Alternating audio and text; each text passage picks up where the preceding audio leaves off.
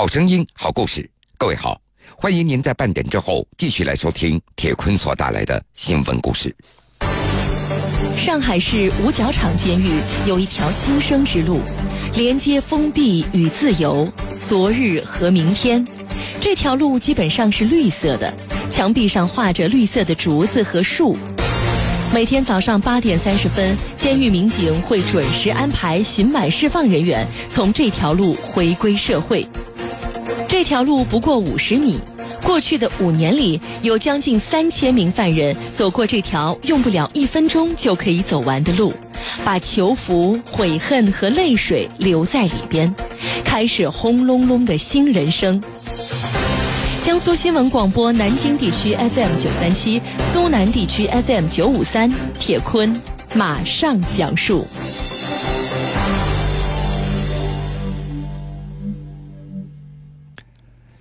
那是在二零一一年司法部有关负责人的一次会议上，明确要求，有条件的省区市要成立初监监狱。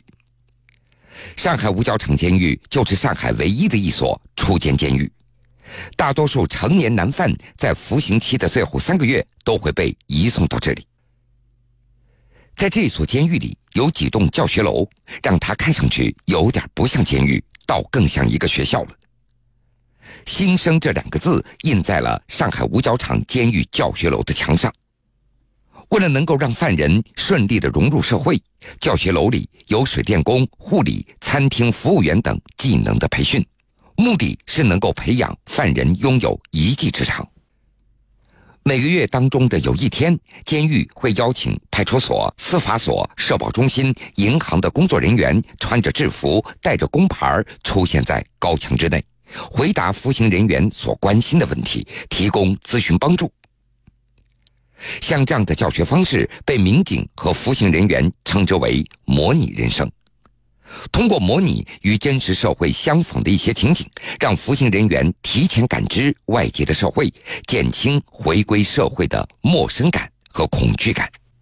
因为在常人看来的那些普通的技能，对于在监狱生活了十几年的那些犯人来说，足以构成生活的压力。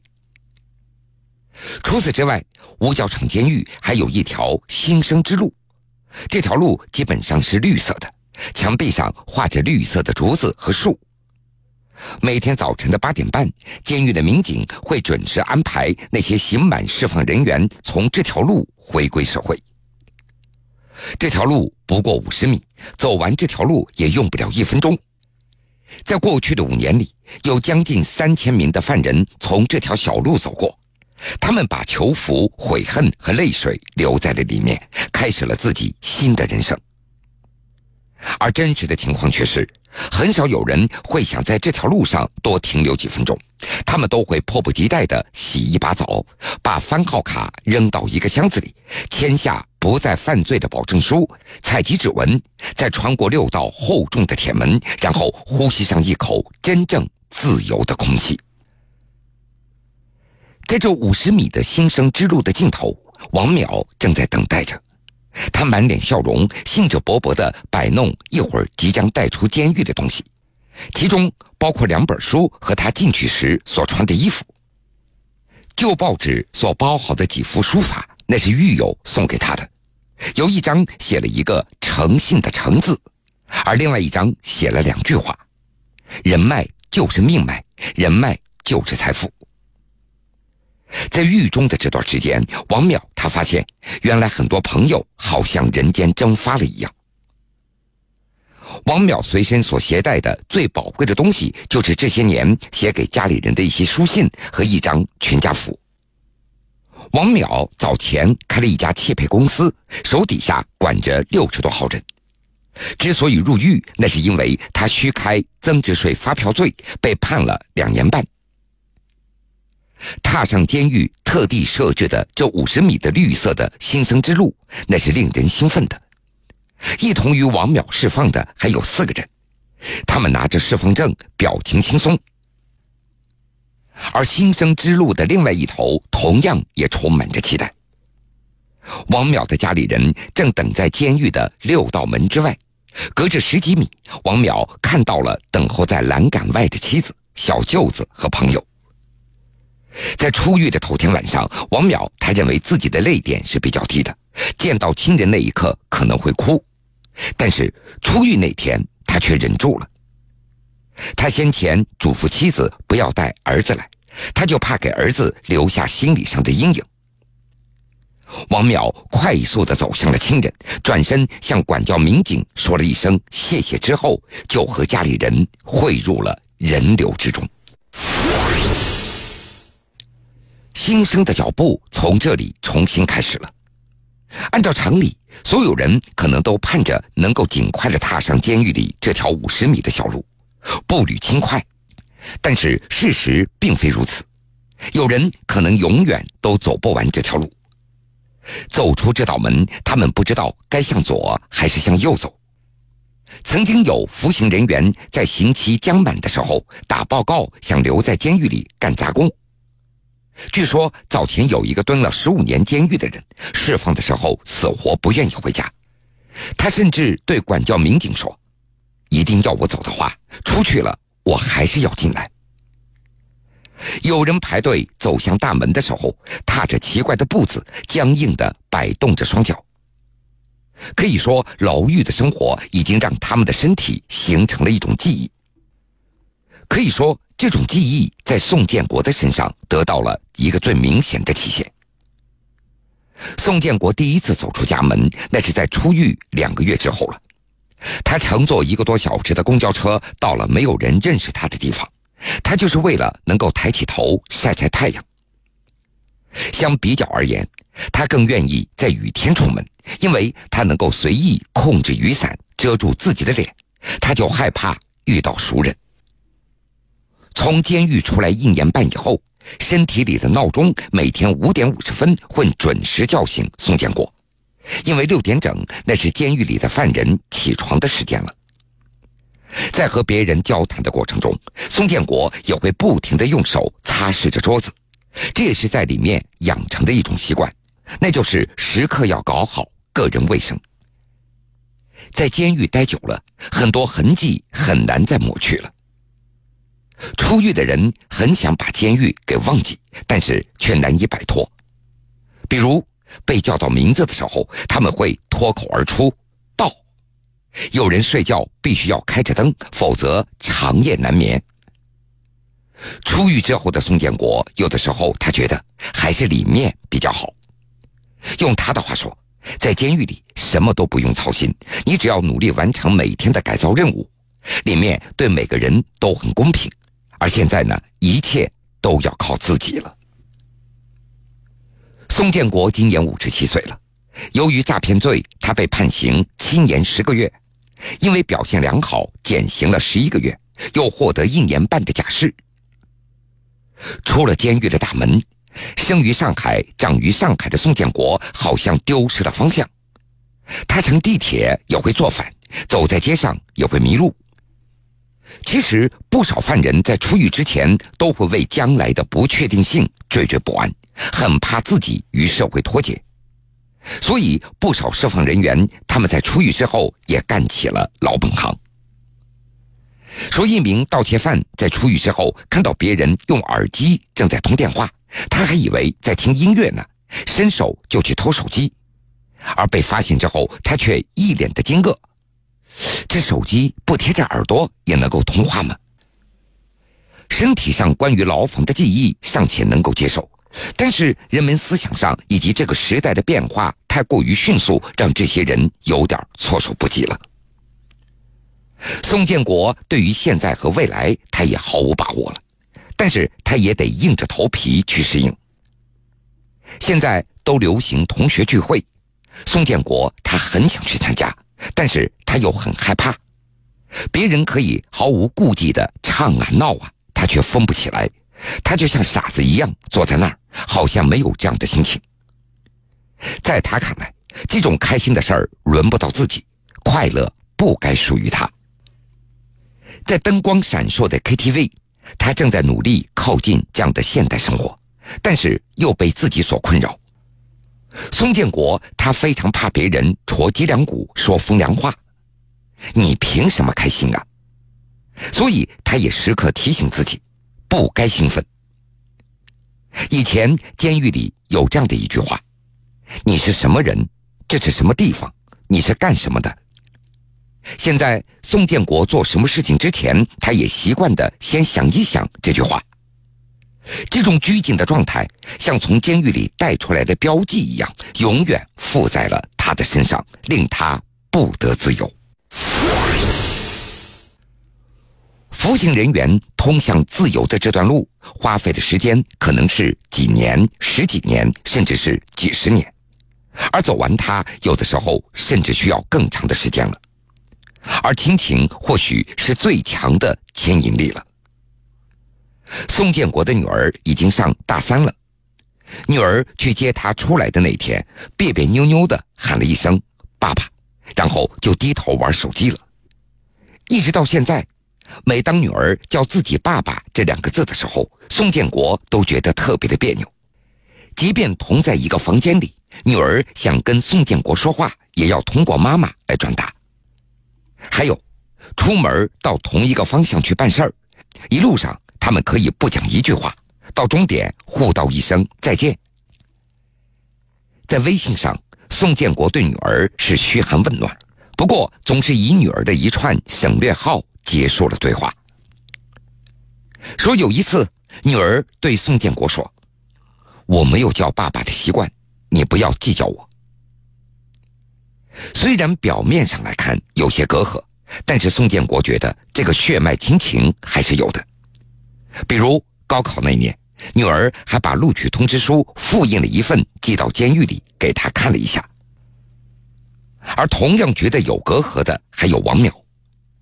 出狱的第一天，回到家中，儿子一整天都没有跟他说话，一直没有忍住哭的王淼也终于崩溃了。他模糊的望过去，儿子。已经长高了。还有个犯人，他服了六年的刑，竟然完全瞒住了女儿。他不让妻子来看望他，就怕耽误了照顾女儿的时间。有一次，妻子打来电话，无意当中说到了：“你在里面一定要照顾好自己。”没想到这名犯人突然就发火了：“里面什么里面？女儿听到了怎么办呢？”这名犯人一直在欺骗女儿，说自己在外面出差。那个时候他已经快要出狱了，但是并不知道确切的日期。他只能够跟女儿说：“能不能回家要看能不能买得到车票了。”女儿在电话里十分的想念爸爸，说自己攒了很多压岁钱，要给父亲买飞机票，让他回家。后来出狱的日子总算是定下来了。民警要通知家里，这名犯人很怕女儿接电话。如果女儿接的话，这六年的谎言就会功亏一篑了。民警就跟他说：“如果是你女儿接电话，我就说自己是父亲的朋友。”监狱里有各种悲伤的时候，有人正在专心的干活，忽然被叫了出去。回来的时候脸色煞白，这手中攥着一张离婚协议书。但是见亲人仍然是监狱里他们最有盼头的事情了。每个月一次，服刑人员总是提前半个月就开始准备跟家里人要说的话了。最落寞的莫过于苦等了一个月却没有盼来亲人。仍然身在监狱的李志远，他的刑期还剩下两个多月了。这个春节，他是在监狱里度过的。他已经四十多岁了，坐了四年牢。李志远他始终觉得，一个人最辉煌的年龄就是三十到四十五岁，而自己的这段年龄刚好是在监狱里度过的。李志远上个月见到家里人，发现家人的黑发已经变白了，坐在玻璃对面，一句话都没有说，看着他一个劲儿的在流泪。只要一想起奶奶，李志远就特别的揪心。奶奶已经八十三岁了，打电话回去他已经听不见了。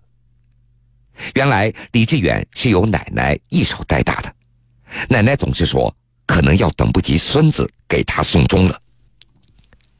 李志远他不敢喝茶喝咖啡，他最怕晚上的时候空下来睡不着。尤其是逢年过节，他盼望着自己每天都能够倒头就睡，一觉睡到天亮。踏上新生之路以后，王淼他感觉到自己出关了。刚进监狱的头两个月，他瘦掉了十二公斤。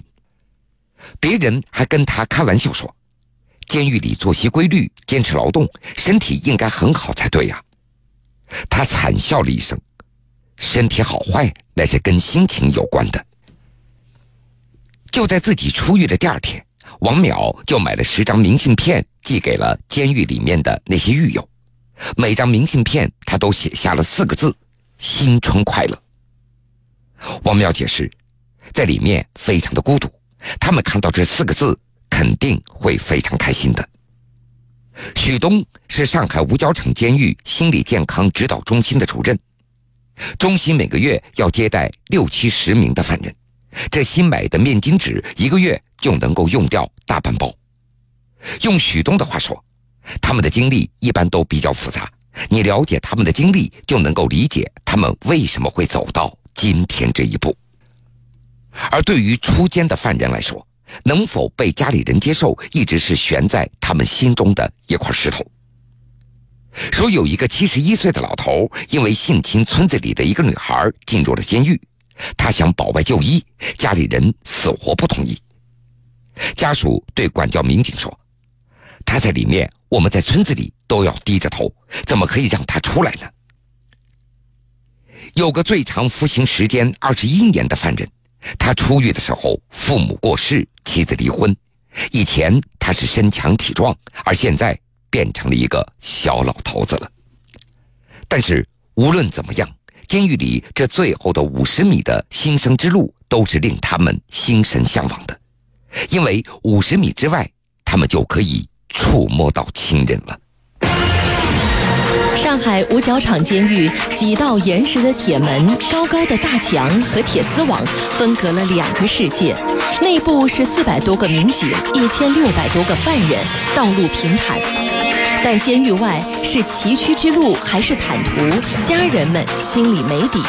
犯人们从这个世界走向另一个世界前的焦虑，一是源于家庭，另一个就是对在社会生存的恐惧。铁坤。继续讲述。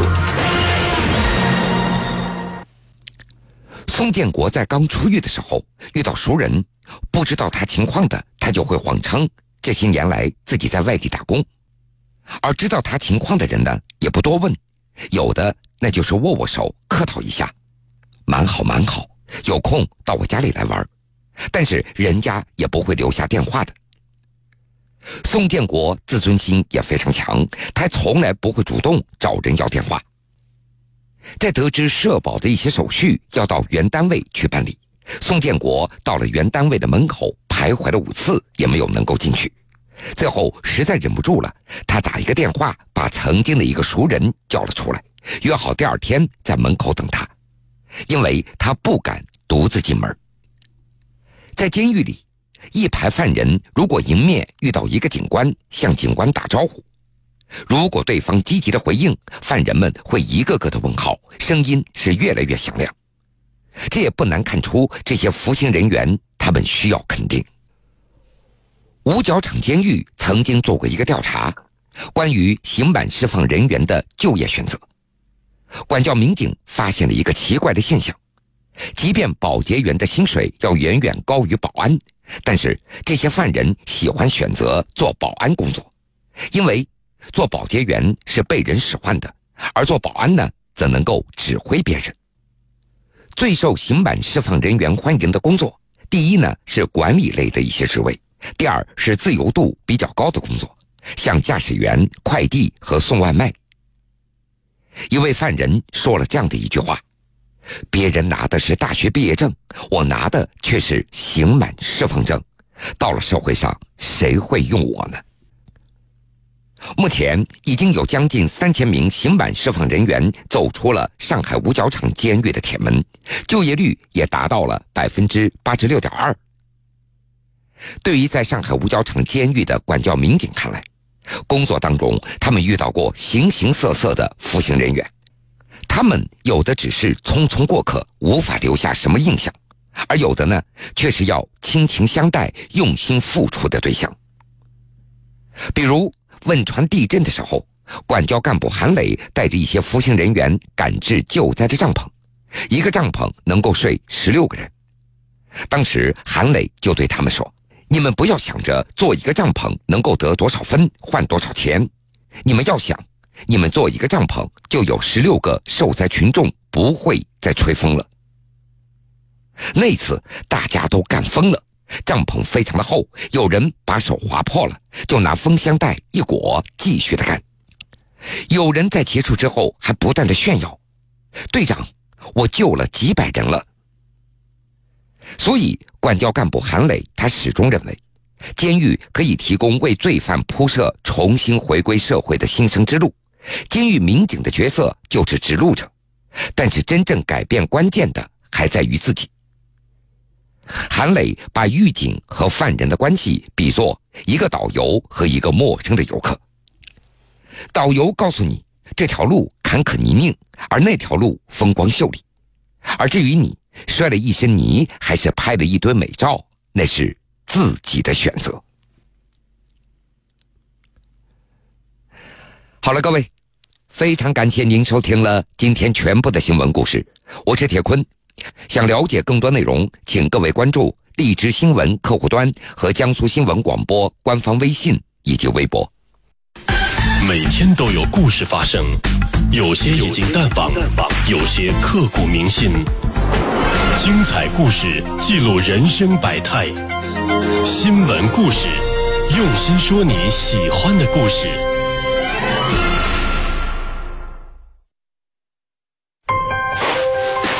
我们迈出的每一步，也许并不远，但一步步前行，永不停歇，总能最快到达现场。我就在现场。